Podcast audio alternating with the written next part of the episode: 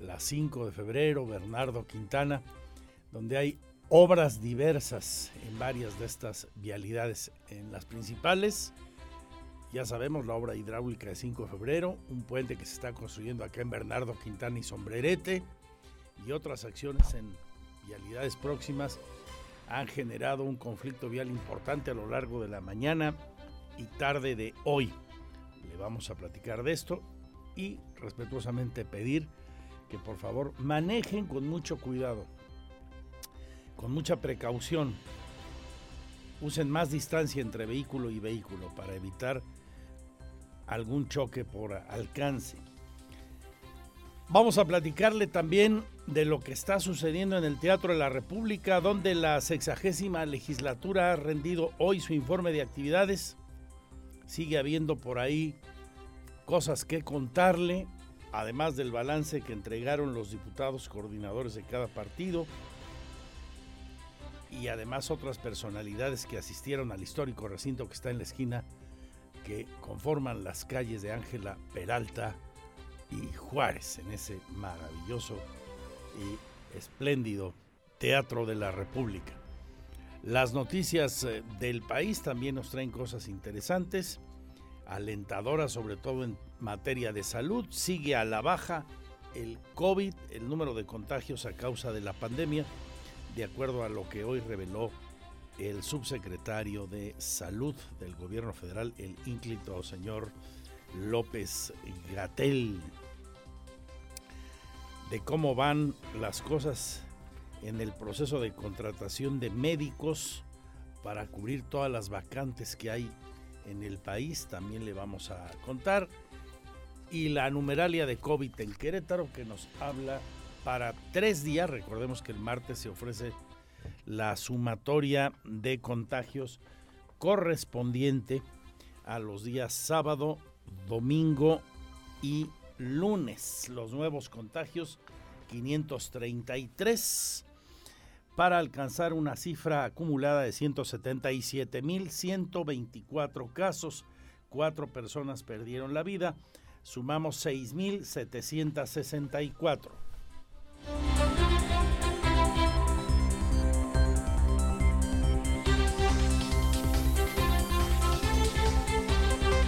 pésame para todas las familias que han visto cómo un ser querido se adelanta en el camino a lo largo de estos dos años y medio de terrible, terrible pandemia. Las hospitalizaciones siguen a la baja, 36 pacientes, 7 de ellos están reportados como graves, 9% de ocupación hospitalaria de camas con ventilador, 49% de ocupación de camas sin ventilador para COVID-19.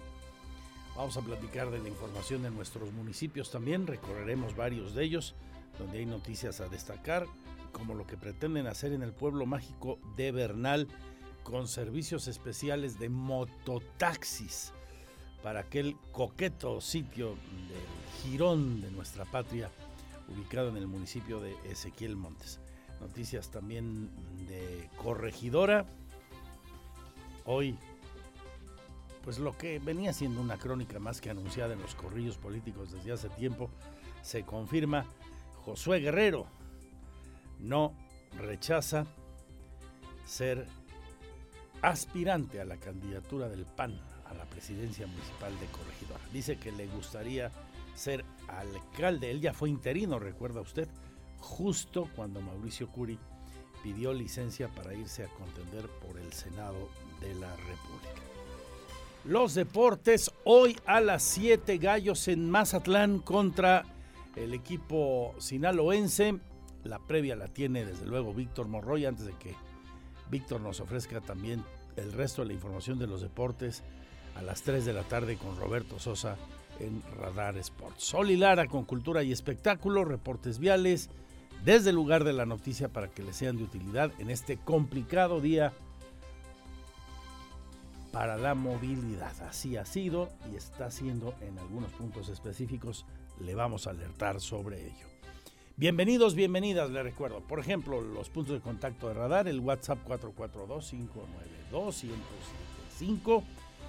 Y ahora mismo al ir a la pausa el resto de ellos. Y mi Twitter, arroba Andrés Esteves MX, fanpage andresesteves.mx, misma web con las noticias y ahí está nuestro canal de streaming en YouTube. Comenzamos con el sumario enseguida.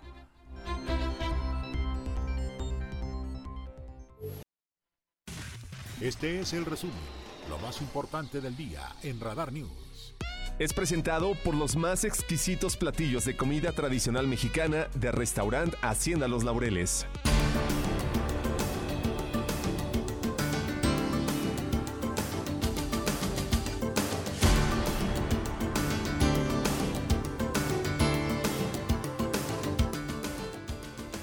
Después del aguacero de ayer en varios puntos del estado, particularmente en la zona de Colón, el centro geográfico, la zona de lo que más se vio afectada por el aguacero y eh, la capital del estado, el área metropolitana y en específico la zona desde La Obrera y hasta Juriquilla, hasta Santa Rosa, Jauregui.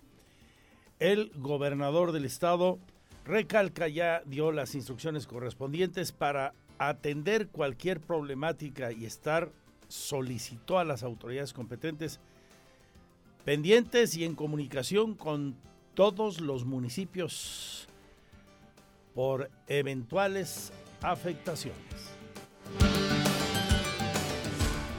Sí, tenemos una cantidad mensual que estamos guardando para, para cuestiones de información. 10 millones de pesos mensuales. Bueno, hemos de llevar ya cerca de más de 50 millones de pesos para cualquier cuestión de, de esto es la bolsa de dinero que destina mensualmente solo para las contingencias por las lluvias en eh, el estado, señala el gobernador Mauricio Puri González. También eh, hoy señaló que ve con buenos ojos, le gustaría que se realizara el desfile tradicional del 16 de septiembre, el desfile militar con motivo de la conmemoración del inicio del movimiento de independencia. No he hablado con, la comandante, con el comandante de la decimoséptima, yo, yo, yo pensaría que sí, porque el propio presidente de la República lo ha dicho. Sí, por supuesto que sí, encantado de la vida, es algo que es hermoso para que poder aplaudirle a nuestras Fuerzas Armadas. Eh, seguramente eso depende de la decimoséptima zona militar, yo esperaría que sí, en los siguientes días le preguntaremos.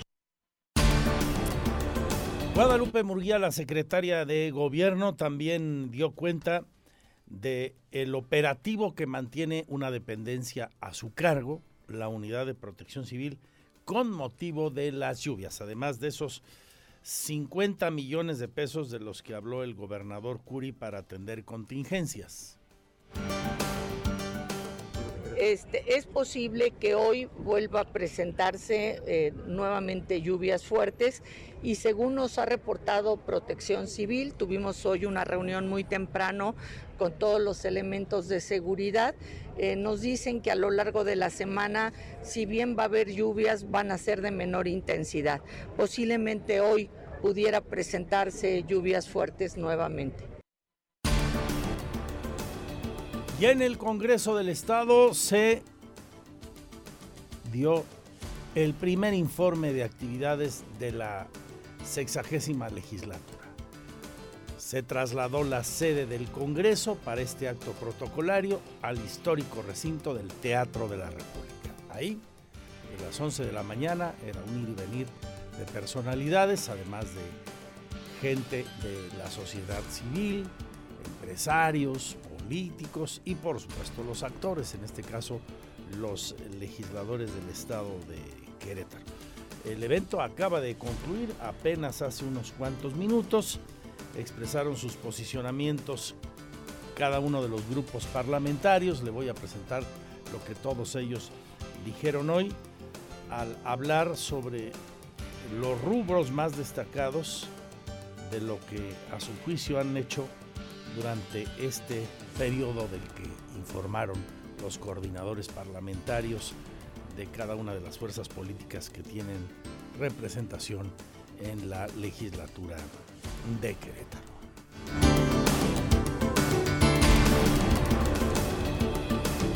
En otras noticias, la Secretaría de Desarrollo Sostenible del municipio de Querétaro presentó el calendario de programa de capacitación denominado Querétaro Exponencial. Habrá 16 acciones dirigidas a lograr una ciudad digital, señala la titular de esa dependencia, Tania Palacios. Vamos a hablar con ella sobre este programa. Ojalá que este grupo de eventos de capacitación tenga alguno que pueda ser de su interés. Lo vamos a contar, por supuesto. Luis Nava, el presidente municipal, hace un llamado a la ciudadanía a no tirar basura y mantener limpios los drenes y otros pasos de agua, especialmente en esta temporada de lluvias, para no aumentar los riesgos de inundaciones.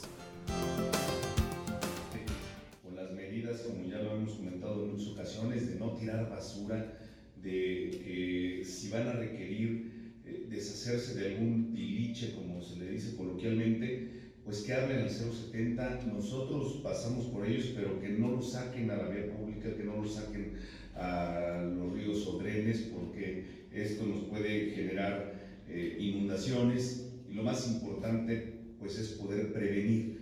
Se hicieron los trabajos en la limpieza de los drenes que le corresponden al municipio y de esta manera pues hubo en general un adecuado funcionamiento de los mismos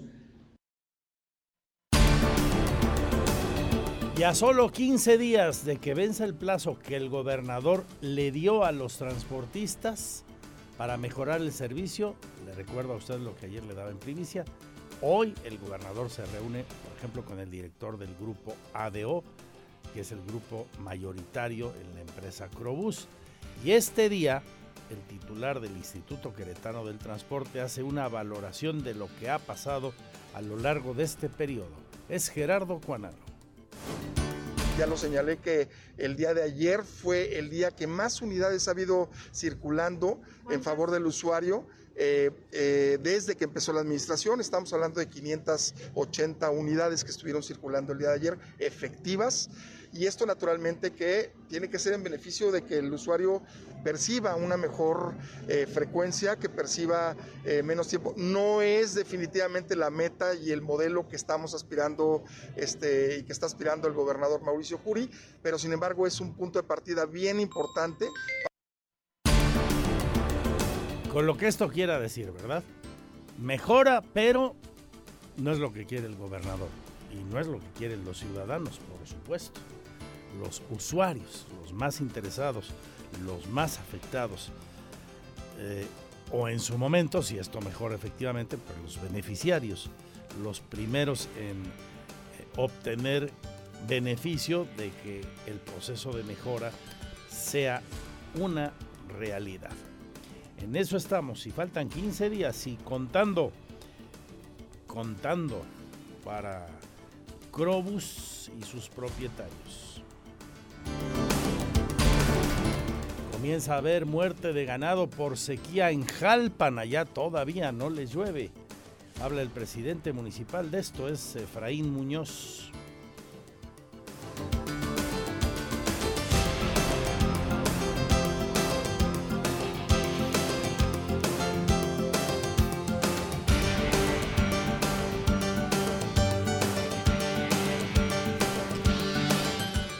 Los deportes, la previa de ese Gallos Mazatlán de hoy a las 7. Todo esto y mucho más hasta las 3. Quédese con nosotros. Mi Twitter arroba Andrés Esteves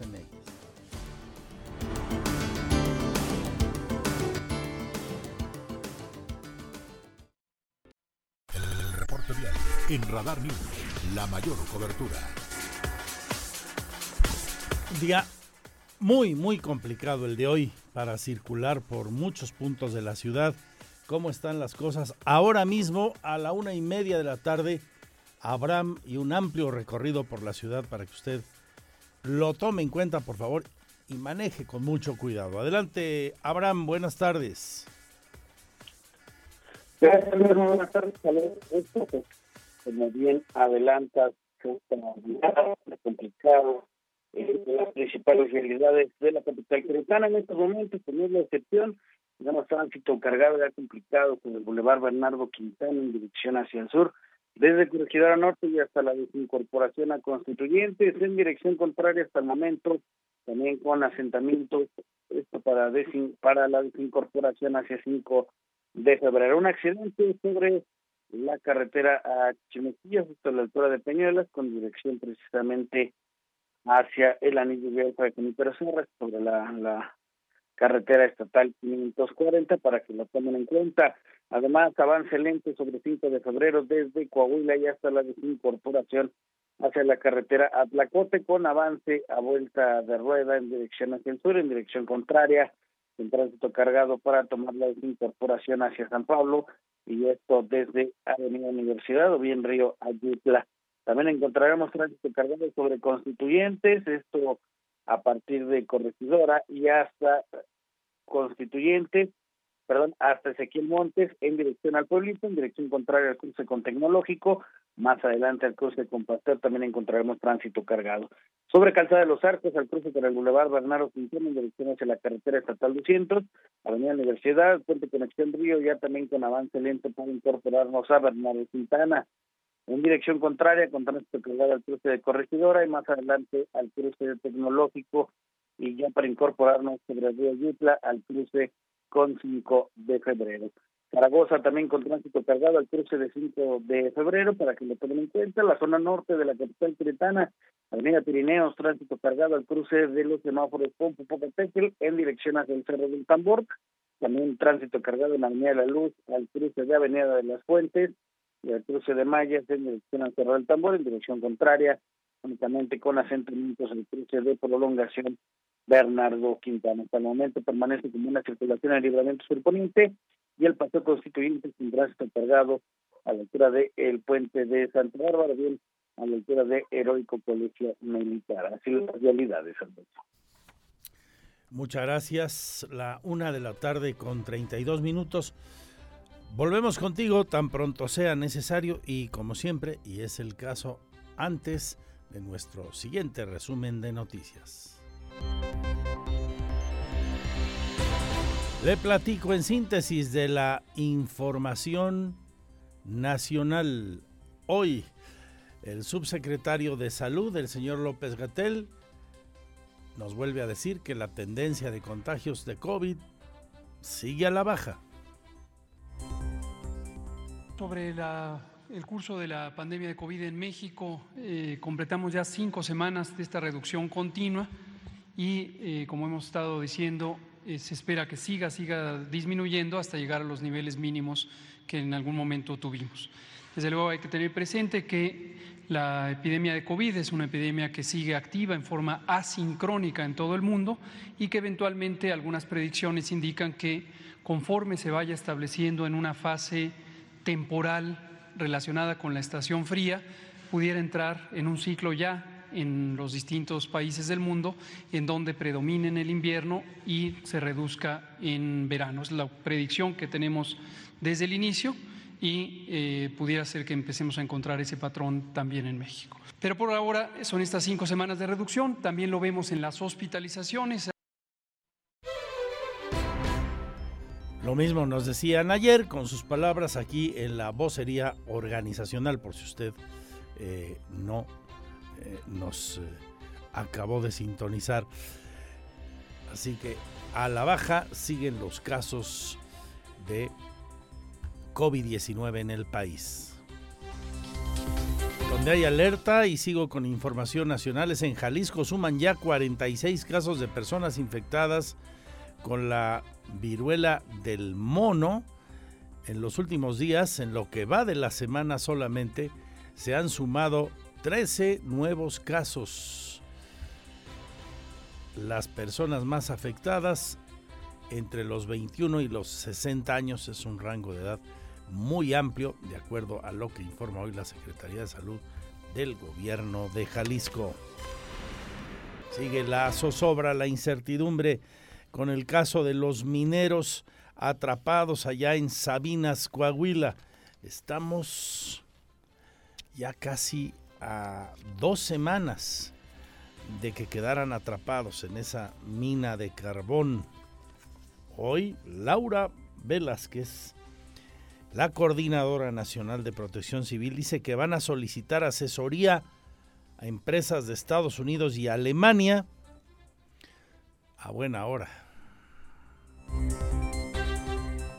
a través de la Secretaría de Relaciones Exteriores, a través directamente del canciller Marcelo Ebrard, estaremos contactando a dos empresas extranjeras. Una está ubicada en Alemania y otra en Estados Unidos. Platicaremos el día de hoy con ellos para saber quién es la que nos puede aportar la mejor opinión, la más amplia, tomando en cuenta las condiciones de nuestra mina. Eh, son dos empresas que eh, nos darán una opinión para eh, determinar las acciones con mayor precisión. esta es una solicitud permanente por parte de las familias con quienes estamos de manera permanente con ellos eh, platicamos, nos acercamos, estamos atendiendo sus necesidades básicas para que la estancia en la mina Pinabete y la espera pues sea un, poco más eh, tranquila. Estamos con ellos, presidente, no los dejamos. Son muy importantes para nosotros. Esta misión, por un lado, es evidentemente el rescate de nuestros mineros, pero por otro también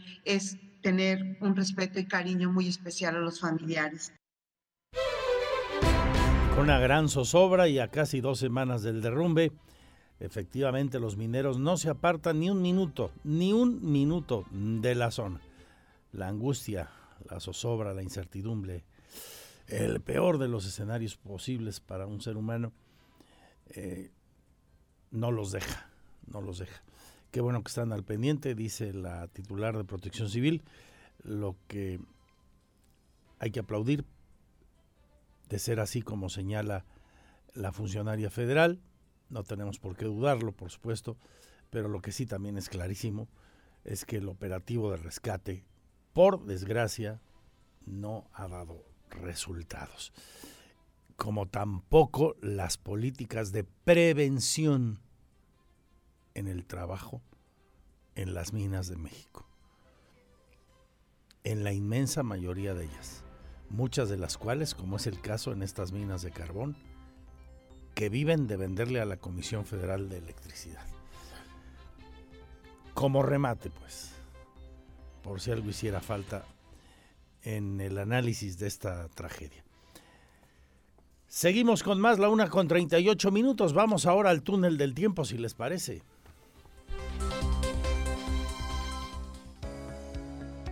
Estas son las efemérides del 16 de agosto. El 16 de agosto de 1519, el conquistador Hernán Cortés se adentró con sus hombres en territorio azteca, actual México, tras deshacerse de sus naves. En años más recientes, en 1982, la compañía Philips fabricó el primer CD o disco compacto en una fábrica de Alemania. Para el año de 1985, se realizó el robo en la central del Banco Hispanoamericano en Barcelona, mediante el procedimiento de un agujero, el cual les permitió acceder por paredes y suelos, llevándose un botín de mil millones de pesetas. Para el 16 de agosto de 1998, el presidente de Estados Unidos Bill Clinton admitió ante un jurado su relación con Mónica Lewinsky. Fue en el año 2004 que se publicó en un estudio en Estados Unidos donde se expone que las estatinas, usadas habitualmente para combatir el exceso de colesterol, frenan la replicación del virus VIH en células humanas, causante del SIDA.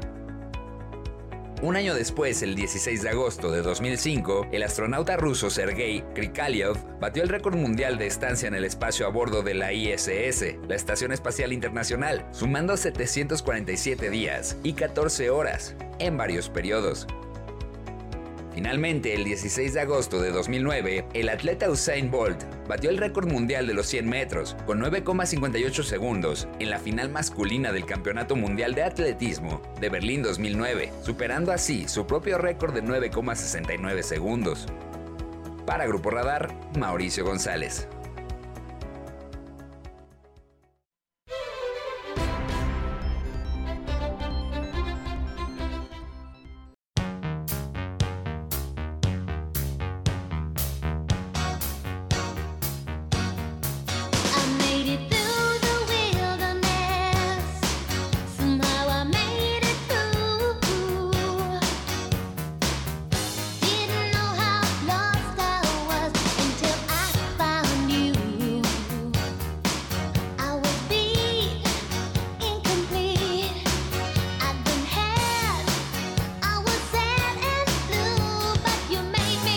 Gracias, Oli. Gracias, eh, Don Big, mi querido Pirru, por esta alfombra roja, como siempre, muy buena, muy interesante y hoy espectacular en la coyuntura de recordar en el día de su muerte a el rey, a Elvis y a ella en el día de su natalicio, la reina Madonna.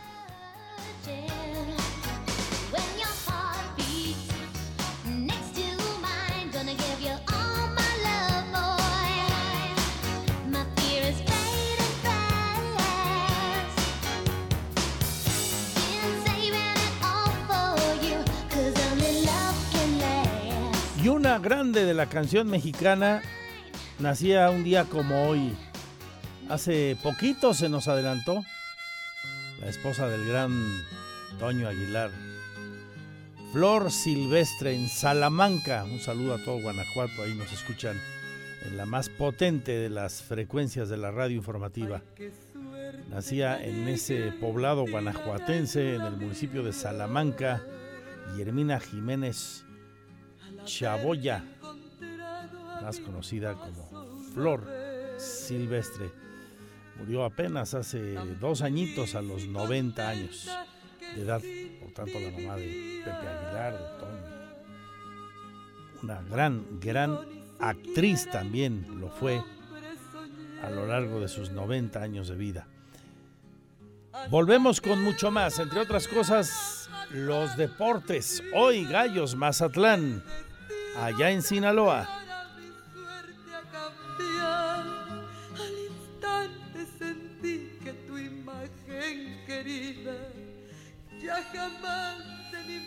Y todo sobre el informe que acaban de entregar los diputados en el Teatro de la República, el sexagésimo Congreso de Querétaro, la sexagésima legislatura dio hoy su primer informe. Y Protección Civil nos informa de los daños ocurridos ayer a causa de las tormentas en el estado y en particular en el municipio de Querétaro.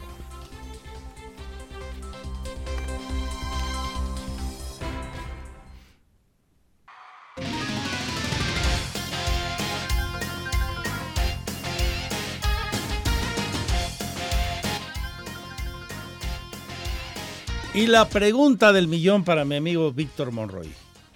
Se rompe hoy la malaria de 41 partidos sin ganar de visitante, amigo. Hola amigo, ¿qué tal? Buenas tardes.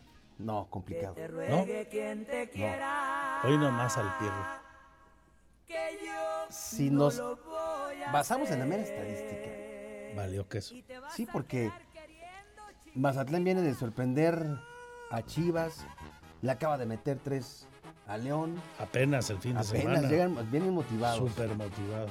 Sí, parece que ya encontraron su camino ahí con Gabriel Caballero en la dirección técnica. Y pues se tendría que. Y hombre por hombre es mejor Ah, equipo. Sí, por mucho, ¿no? El factor de la localía. El factor de la localía, el factor anímico, el factor mental, este, son creo que muchos factores. No es imposible. No. En el fútbol todo puede pasar. Nadie pierde antes de jugar. Sí, claro. Por eso no me rajo. Venga, gallos. Échenle producto de gallina esta noche. Bueno, pues aprovechando el golecito hoy a las 7 la transmisión del partido en directo desde el famoso Kraken, en donde estará usted pues eh, siguiendo el camino del gallo blanco en este torneo eh, Apertura 2022 a las 19 horas 7 de la tarde. Se llevará a cabo este partido que usted podrá escuchar en esta frecuencia y pues también con el eh, duelo entre Querétaro y Mazatlán pues se estará arrancando ya la actividad de la jornada número 9 que se viene con cosas atractivas para este que ya es prácticamente digamos que ya cruzamos el Ecuador del torneo y ahora bueno pues el conjunto de Atlas en contra de Juárez serán también los encargados de levantar el telón de esta jornada número 9 a las eh, die- 21 horas con 5 minutos Puebla en contra de el Necaxa estos los partidos del día de hoy para el día de mañana Toluca en contra de Monterrey a las 7 a las 9.05 Cruz Azul ante Tijuana y Pachuca en contra de las Águilas del América. El día jueves se cierra la jornada número 9 del Balompié Azteca, Santos en contra de León a las 7 y San Luis ante Pumas a las 21 horas 9 de la noche. Así es como viene esta jornada número 9 del fútbol mexicano. Chivas en contra de los Tigres es un partido pospuesto que pues tendremos que esperar para poder eh, disfrutarlo. Y mire, esta parte ya de la campaña, una vez que terminó en la primera mitad del torneo Apertura 2022, pues viene a darle ya un rostro distinto al cierre del eh, torneo en el que los cuatro grandes tendrán que emplearse a fondo si su deseo es calificar a la fiesta grande, ya que por el momento pues navegan eh, de media tabla para abajo y cualquier error podría dejarlos fuera incluso del repechaje. ¿Quiénes están dominando? Toluca, Monterrey, Tigres y Pachuca son quienes están dominando la competencia y no se ve por dónde los bajen de los lugares de liguilla, por lo que el cierre del torneo luce emocionante. Así que pues hay que estar atento con lo que hagan los equipos en, este, en esta recta ya eh, que empieza a ser definitoria para alcanzar lugares, algunos de repesca y otros pues asegurar que ya los tienen muy asegurados los eh, primeros lugares de la tabla general para el acceso directo a la liguilla. Oiga, le tengo una buena y una mala. La buena es que la jugadora bomba del torneo, Jennifer Hermoso, ya debutó con las Tuzas. Ya le tocó estar en el estadio Hidalgo, presenció pues una auténtica fiesta. La mala es que el Pachuca le ganó cuatro goles a uno a Gallos Blancos Femenil.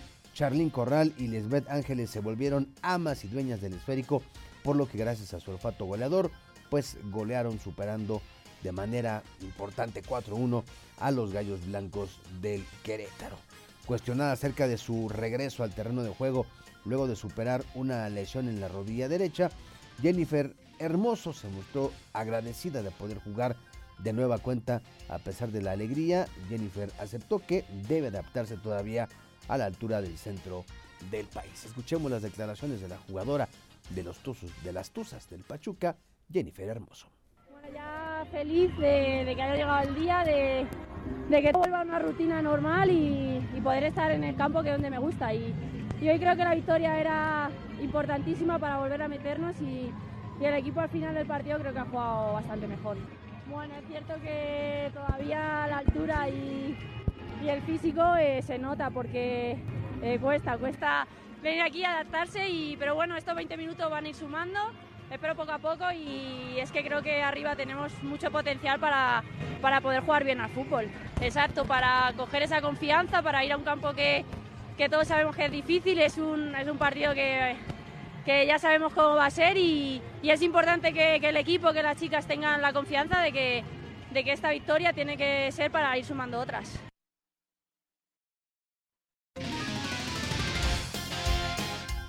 Bueno, el resto de los partidos del día de ayer, Toluca Femenil le ganó dos goles por cero a Cruz Azul. Eh, Santos pierde dos goles por uno ante Pumas y Mazatlán, pues nadie les avisó que estaban jugando, perdieron 8-0 ante el equipo de Tigres Femenil. Así las cosas en el eh, balompié de las, de las chicas.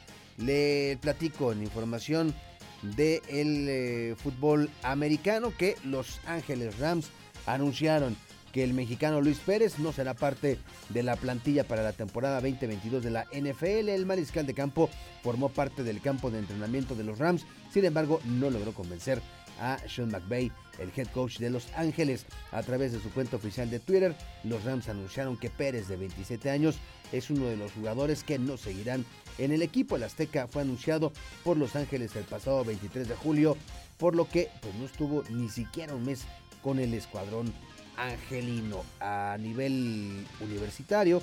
Este chico, este mexicano, Luis Pérez, jugó para el Texas AM Commerce del 2016 al 2017, guiando a los Leones al campeonato nacional en su última campaña. Recibió el trofeo Harlon Hill en el 2017 como el mejor jugador universitario a nivel División 2 de la NCAA. El coreback recibió en primera instancia de los Rams una invitación al minicampamento para novatos a prueba en el eh, eh, pues un proceso muy corto, ¿no? Un paso muy corto el que tuvo este chico Luis Pérez que pues no, no se queda con los Rams de Los Ángeles. Pues de hablar, enhorabuena, pues, pues a seguir echando ganas y a seguir abriendo espacios en la NFL, en el fútbol americano, pues más visto de todo el planeta. Hoy a las 3, Roberto Sosa Calderón y un servidor, le esperamos en Radar Sports para que se quede con nosotros, para que estemos hablando del maravilloso mundo de los deportes. Y vamos a tener una entrevista. ¿Se acuerda usted de este equipo femenil de fútbol americano que cómo le batalló para ir a la Copa del Mundo? Que pidieron prestado avión, avión presidencial, que, bueno, se quedaron con el quinto lugar el regreso fue un calvario también. Vamos a estar platicando hoy con una de las integrantes de esta selección mexicana femenil de fútbol americano, quien nos contará pues todas las travesías, todo lo que tuvieron que pasar y también por supuesto el tema deportivo. Así que le invitamos hoy a las 3 de la tarde para que se quede con nosotros en Radar Sports. Gracias, buenas tardes, mi nombre es Víctor Monroy. Siga usted bien informado. Esta es Radar News, segunda emisión.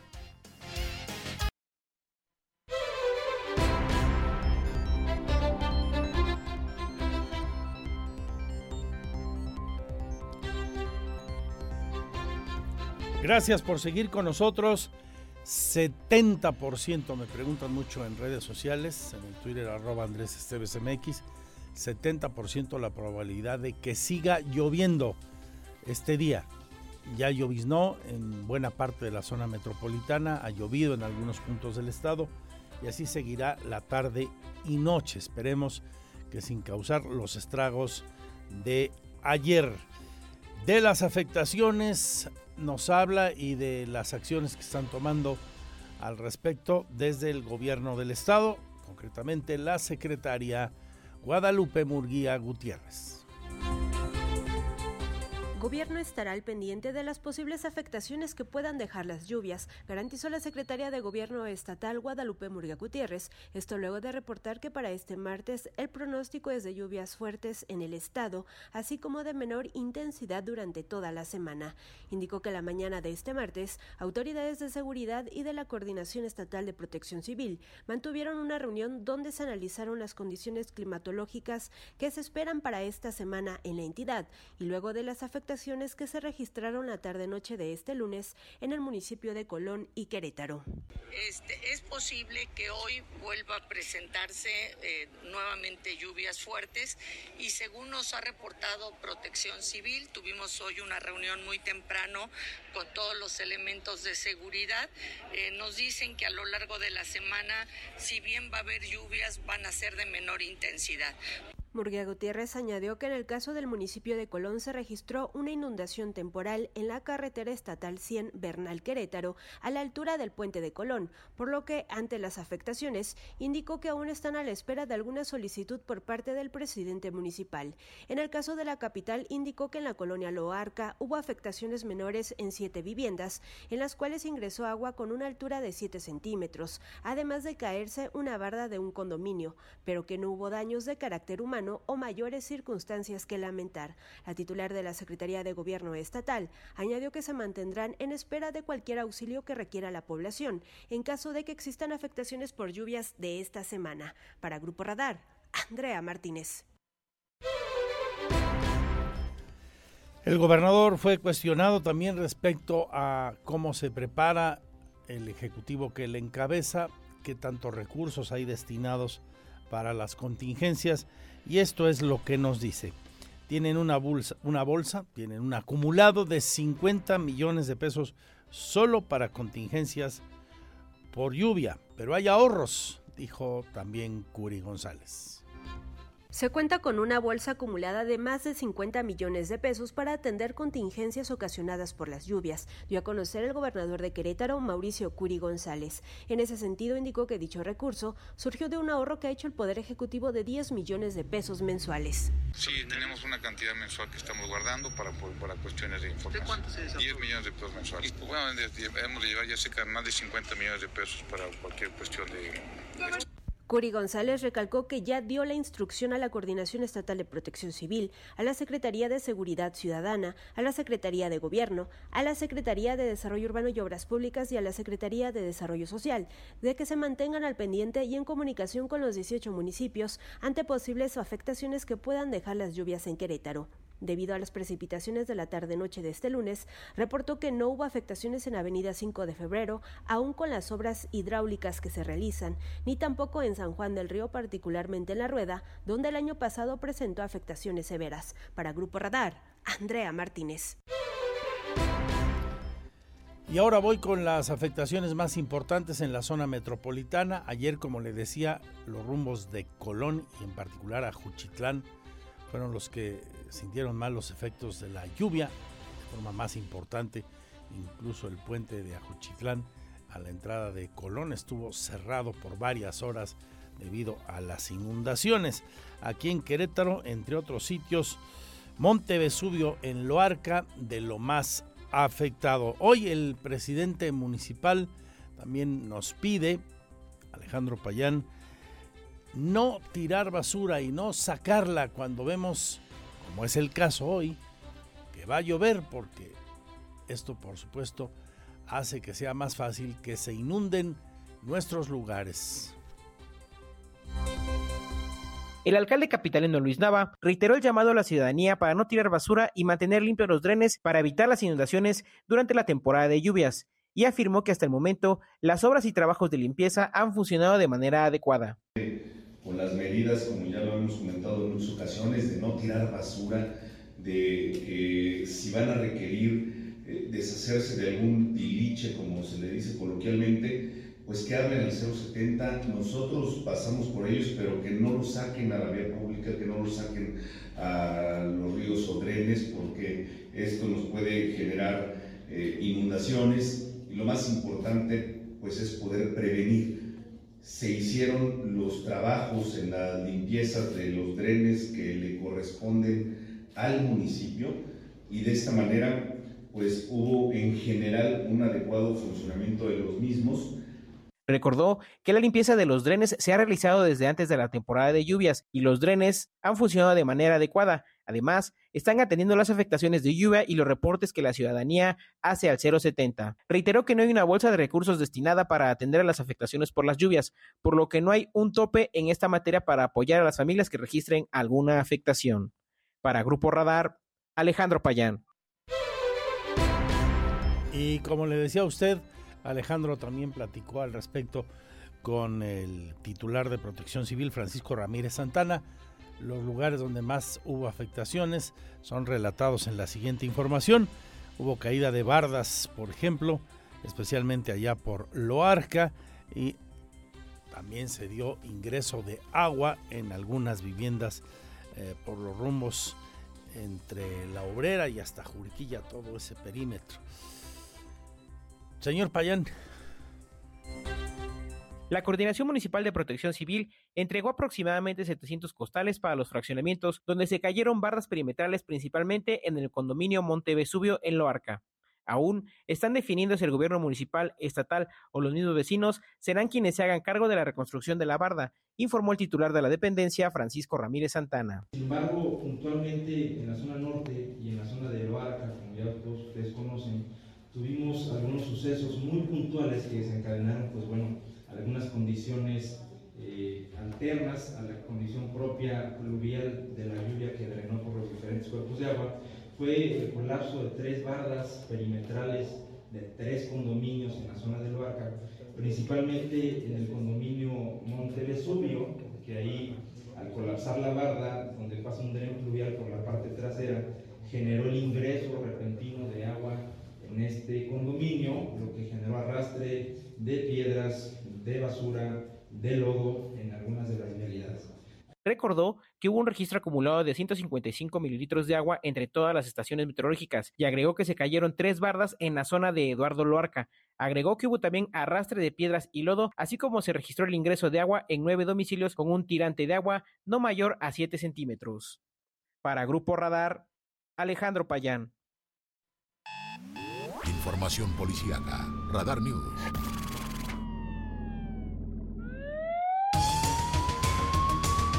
Damos seguimiento al tema Huimilpan, los lamentables hechos que ocurrieron a, final, a finales del mes de julio y que han derivado en una crisis de inestabilidad en Huimilpan, afortunadamente en las últimas horas ya superada, al menos eso parece, en el clima que se vive en la cabecera municipal, tras de que pues tuvo que salir por piernas el secretario de Seguridad y siguen prófugos dos policías que habrían dado muerte a un joven llamado Daniel Franco Miranda. Ahí están esos temas pendientes, pero ya le digo a usted, parece que con el nombramiento del nuevo secretario de Seguridad Ciudadana, quien fuera, por cierto, jefe de la policía también en el municipio, pero de corregidora, cuando Mauricio Curi era presidente municipal, ahora está ahí con eh, el presidente que pues claramente lo he dicho en varias ocasiones por sus omisiones y su actuar al menos soberbio, por decirlo menos, fue uno de los principales artífices de crear esa tensión a todas luces innecesaria. La familia de este chico, presuntamente asesinado por esos policías, está en contacto con derechos humanos, nos dicen hoy. Diego Hernández. La familia de Daniel Franco Miranda, que presuntamente fue asesinado por policías municipales de Wimilpan, ya se acercó a la Defensoría de Derechos Humanos del Estado de Querétaro para ser actualizados en cuanto a la queja de oficio que se creó. También el municipio ya les devolvió el dinero que pagaron de fianza por sacar al joven del juzgado cívico antes de que perdiera la vida, y solo tienen confianza en hallar a los responsables, comentó Aureliano Hernández, abogado de la familia. El dinero está devuelto, estaremos en la Defensoría de Derechos Humanos para pedir la familia atención respecto del inicio de la, de la queja, si no es que recibimos información en el, sentido de que la queja fue iniciada de manera oficiosa, porque también la Defensoría puede hacer eso. Eh, el municipio por lo pronto ha cumplido los compromisos. Fiscalía está trabajando en el tema de la localización de los de los probables o el probable autor o coautores. En esa parte nosotros, mm, pues lo único que nos queda en la familia es tener confianza en, la institución para permitirles hacer, hacer su trabajo y no entorpecer. Asimismo, el abogado adelantó que la familia tendrá acompañamiento psicológico por parte de la Defensoría. Hasta el momento no tenían ayuda de este tipo como también están a la espera de que la Fiscalía dé con los presuntos responsables de la muerte de Daniel, donde la dependencia apuntó que fue un traumatismo cráneoencefálico la causa. Y en cuanto a lo que se espera de la Defensoría es que la queja que ellos crearon dé como resolución que sí hubo una violación de derechos humanos en contra del joven. Para Grupo Radar, Diego Hernández. ¿Cómo va la investigación? El tema estrictamente legal en la Fiscalía. Hoy le preguntamos al fiscal del Estado el maestro Echeverría Cornejo.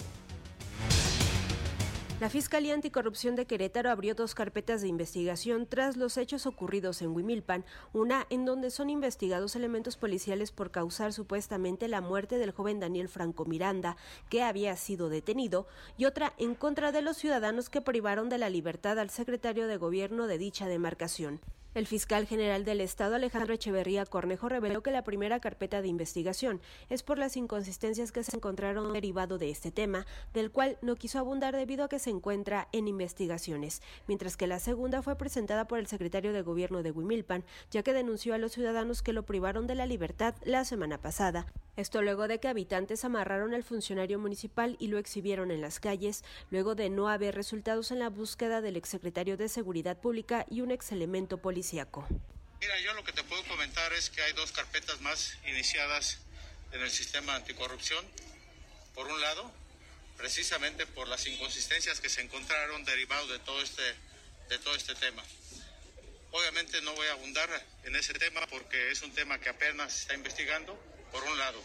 Pero por otro lado también comentarles a ustedes que el secretario de Gobierno Municipal denunció a los ciudadanos que de alguna manera fueron este los que lo privaron de su libertad. Este también en esta semana que transcurrió, que recién acaba de terminar, y en ese sentido también hay una carpeta de investigación iniciada precisamente en contra de aquellos ciudadanos que participaron. Echeverría Cornejo reveló que esta última carpeta de investigación se inició por el delito de motín, privación ilegal de la libertad y por delitos en contra de servidores públicos en ejercicio de sus funciones. En cuanto a la búsqueda del exsecretario de Seguridad y el policía involucrados en este caso, reveló que hasta el momento no hay información de que hayan salido del país. El titular de la Fiscalía General del Estado señaló que hasta este momento el alcalde Juan Guzmán tampoco ha sido llamado para que declare. Para Grupo Radar, Andrea Martínez. Muchas gracias, volvemos con más. Cierro este bloque de noticias que tiene que ver con la página de sucesos, refiriéndole que como le adelantamos desde hace dos días y ayer recordábamos, se está realizando la primera audiencia en el caso del envenenamiento, del asesinato de los dos perritos rescatistas, ¿se acuerdan de ellos? Bueno, pues el caso Atos y Tango, envenenados en junio del 2021, se desahoga ahora mismo en esa primer presentación en, en la que comparece el presunto responsable, todo esto desde luego en el Poder Judicial. Como le vengo contando también ahí en el Twitter, arroba Andrés Esteves MX, y desde luego en la fanpage andresesteves.mx. También la misma dirección con las noticias, ya sabe, cuando requiera de ellas. Regresamos las 2 con 33 minutos. Informe de actividades de la legislatura en el Teatro de la República, entre otros de los contenidos que le voy a presentar, y también del programa de capacitación denominado Querétaro Exponencial, 16 acciones dirigidas a lograr una ciudad digitalizada aquí en Querétaro, dicen las autoridades de la capital.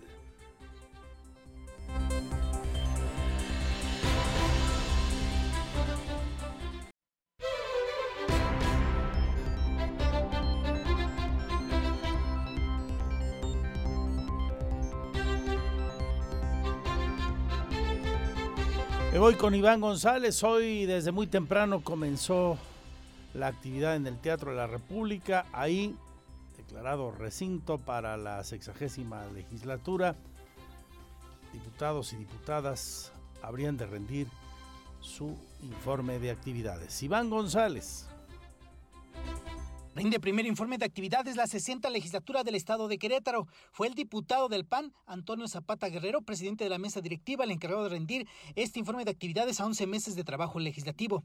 En el Teatro de la República llamó a los legisladores a construir el diálogo, al trabajo las 24 horas y los 365 días del año, privilegiando el interés social y no el particular o partidista. Este informe legislativo es resultado de esfuerzos conjuntos entre las diferentes fuerzas políticas que integramos actualmente este Congreso.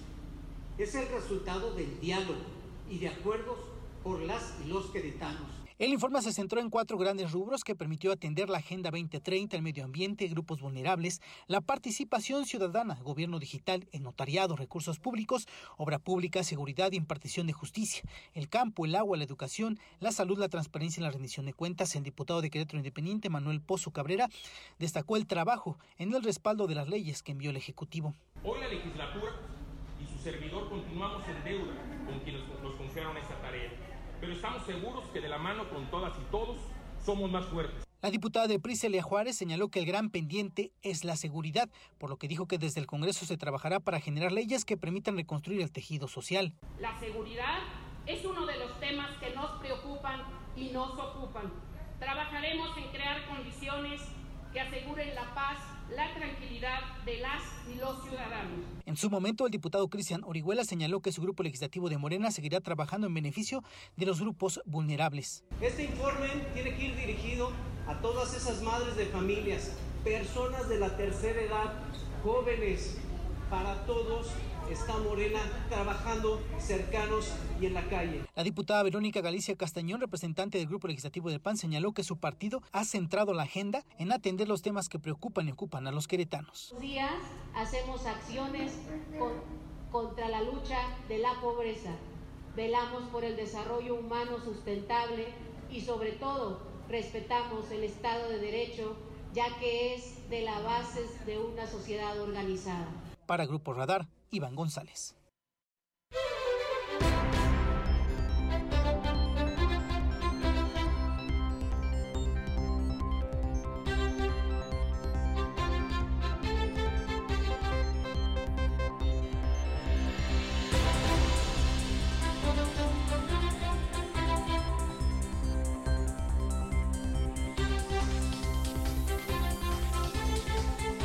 Debido a falta de un permiso federal, no se ha logrado construir un puente peatonal cerca de la comunidad de Los Ángeles.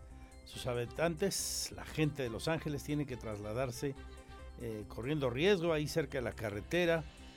Se vuelve peligroso. Roberto Sosa, el alcalde, está buscando que esto ocurra, que se pueda construir ese puente. Recordemos que cerca de esta zona hace poco un ciclista murió recientemente. Debido a la falta de un permiso federal, no se ha logrado construir un puente peatonal cerca de la comunidad de Los Ángeles. Sus habitantes tienen que trasladarse cerca de la carretera y esto puede resultar peligroso, informó Roberto Sosa, alcalde de Corregidora. Recordar que cerca de esta zona fue asesinado un ciclista recientemente. No, no hemos hablado con las empresas. Nosotros tenemos muy, muy claro ahí, en esta área de Los Ángeles, hay un compromiso que se hizo desde la campaña. Hemos hecho la gestión, el gobierno del Estado, el gobernador ha hecho la gestión con el gobierno federal, porque necesitamos urgentemente un paso eh, peatonal y además de desnivel vehicular ahí. Ya se tiene el proyecto, sin embargo sigue atorado por un tema de un permiso federal. Seguimos trabajando en él porque urge una, una para la seguridad de, de la gente de Los Ángeles y de Pueblito Colonial, que todos los días que van a sus casos es un riesgo para ellos. Esta comunidad está en los límites con la carretera Celaya, donde varios de sus habitantes caminan o van en bicicleta hacia las empresas que se encuentran por la zona. Lamentablemente, hace un mes se dio la muerte de Fernando Fernández, habitante aledaño, quien se trasladaba en bicicleta. En ese sentido, Susa Pichardo aseguró que se están haciendo los trabajos correspondientes para asegurar ya un puente o un paso a desnivel para proteger a la ciudadanía, pero debido a que la carretera es federal se tiene que gestionar con ellos. Para Grupo Radar, Diego Hernández.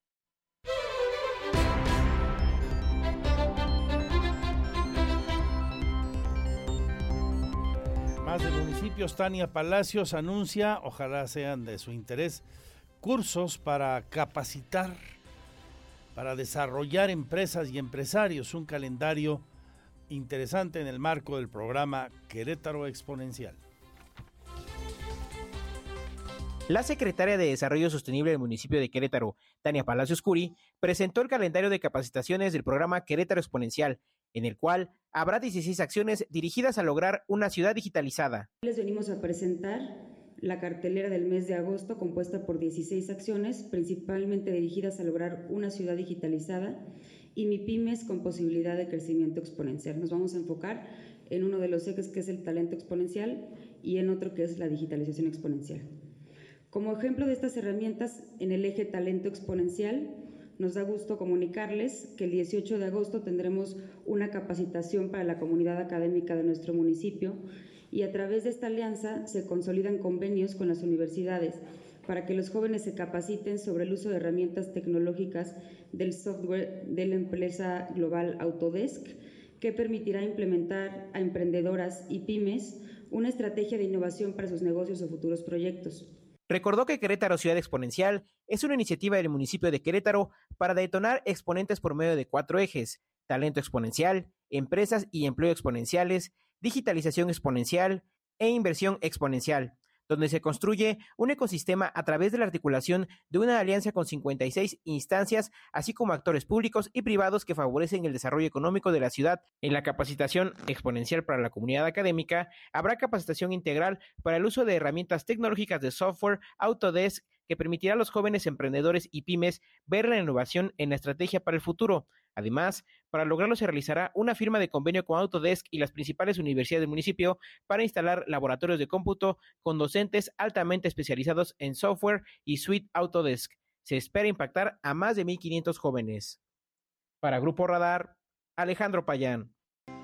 La tienda HB e El Mirador abrió sus puertas siendo la segunda del municipio de Marqués y la tercera en el estado para llegar a un total de 77 en todo el país, ofreciendo una gran experiencia de comprar con los mejores precios y mejores productos, afirmó Fernando Martínez, director general de esta cadena. Porque esta obra se ve con toda la calidad que esperábamos y se ve en tiempo récord. Muchas gracias a todo nuestro equipo de, de construcción, de proveedores que hicieron posible esta labor. Hemos establecido nuestra misión en HB México como ser el mejor lugar para trabajar, porque de ahí parte lo que podemos entregar al cliente, que es el mejor lugar para comprar, y lo que podemos entregar a nuestra comunidad de proveedores y de autoridades eh, de gobierno, que es ser el mejor lugar para hacer negocio.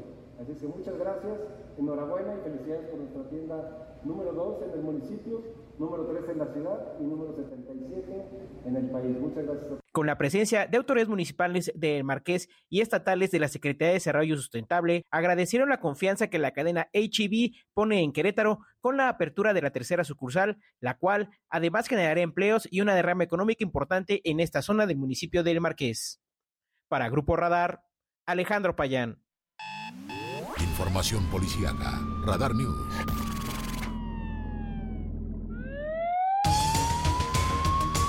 Vamos con una última hora. Lamentablemente, una riña cobra la vida de un ser humano. Abraham Hernández, cuéntanos en qué lugar del Marqués ocurre esto.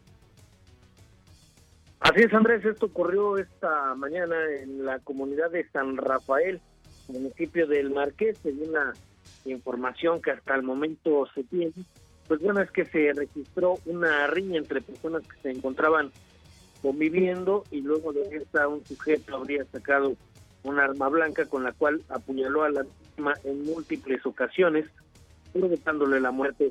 Esto pese al arribo e intervención de paramédicos que luego del reporte a la línea de emergencias 911 acudieron al lugar, sin embargo pues ya nada pudieron hacer por la víctima, ya no contaba con signos vitales. Elementos de la Policía Municipal del Marqués fueron los encargados de arribar como primeros respondientes quienes acordonaron el lugar donde ocurrieron estos lamentables hechos. Esta comunidad, para los que nos escuchan, para nuestros radioescuchas, se encuentra muy cerca de la griega Yamascala, sobre la carretera estatal 500. Eh, fue donde ocurrieron estos lamentables hechos. La policía municipal pues acordonó el lugar y dio parte a la Fiscalía General del Estado para llevar a cabo las diligencias correspondientes. Peritos procesaron el sitio y levantaron el cuerpo. Por estos lamentables hechos, hasta el momento no hay personas detenidas, Andrés. Quedamos al pendiente de la investigación. Ya nos vamos, se quedan con Radar Sports, viene muy fuerte. Es que hoy juega Gallos, hay muchas noticias del deporte. En nombre de mis compañeras y compañeros, les agradezco infinitamente su atención.